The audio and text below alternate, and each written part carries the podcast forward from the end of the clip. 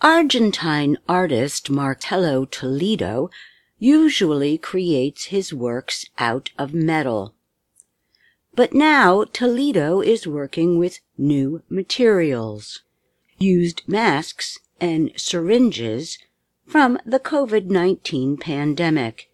His aim is to create a show that explores the painful effects of the virus. Toledo has made jewelry for the musical Evita on Broadway in New York. He has created special pieces for people like former U.S. President Barack Obama and singer Madonna. Toledo was among the first in Argentina to become infected with COVID 19 a year ago. He was hospitalized for eight days. The experience affected him deeply. It led him to begin creating new kinds of artwork, such as a 14 meter mask with the Argentine flag, which he placed on the famous obelisk in Buenos Aires. His new show is called The Museum of the After. Toledo has been collecting coronavirus waste sent by hospitals, laboratories, and other people.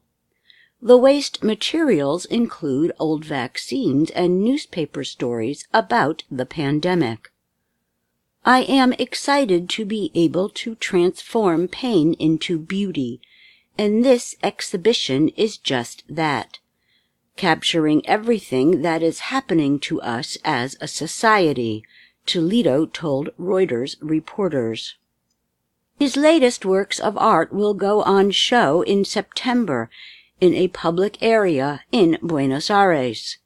They will all be made from materials that people have sent him.